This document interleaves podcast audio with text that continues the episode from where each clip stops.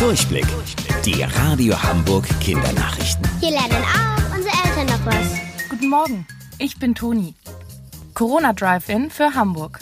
Damit Corona-Fälle schneller erkannt und Ärzte entlastet werden, sollte heute eigentlich ein großes Corona-Testzentrum in Bergedorf starten.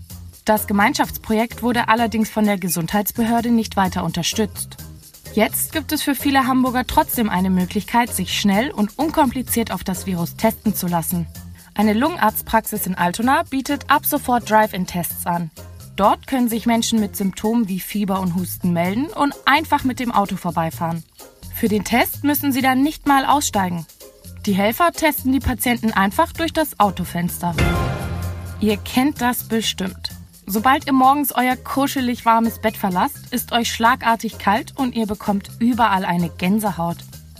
Warum bekommen wir die überhaupt? Die Haut ist aus mehreren Schichten aufgebaut. Das, was ihr von eurer Haut seht, ist die dünne Oberhaut.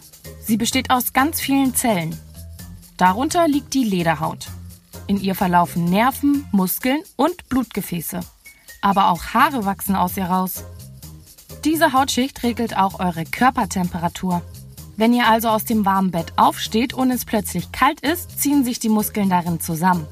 Dabei richten sich auch die feinen Haare auf dem Arm auf. Ihr seht die Gänsehaut. Gleichzeitig wird eine Nachricht an das Gehirn geschickt, dass es die Blutgefäße verengen soll. Dadurch wird verhindert, dass die Wärme in euch zu schnell nach außen gelangt. Gänsehaut ist also eine schlaue Schutzfunktion eures Körpers, um die Wärme im Körperinneren zu bewahren. Wusstet ihr eigentlich schon? Angeberwissen. Damit der Nasenbär satt wird, muss er bis zu 35.000 Ameisen am Tag futtern. Bis später, eure Toni.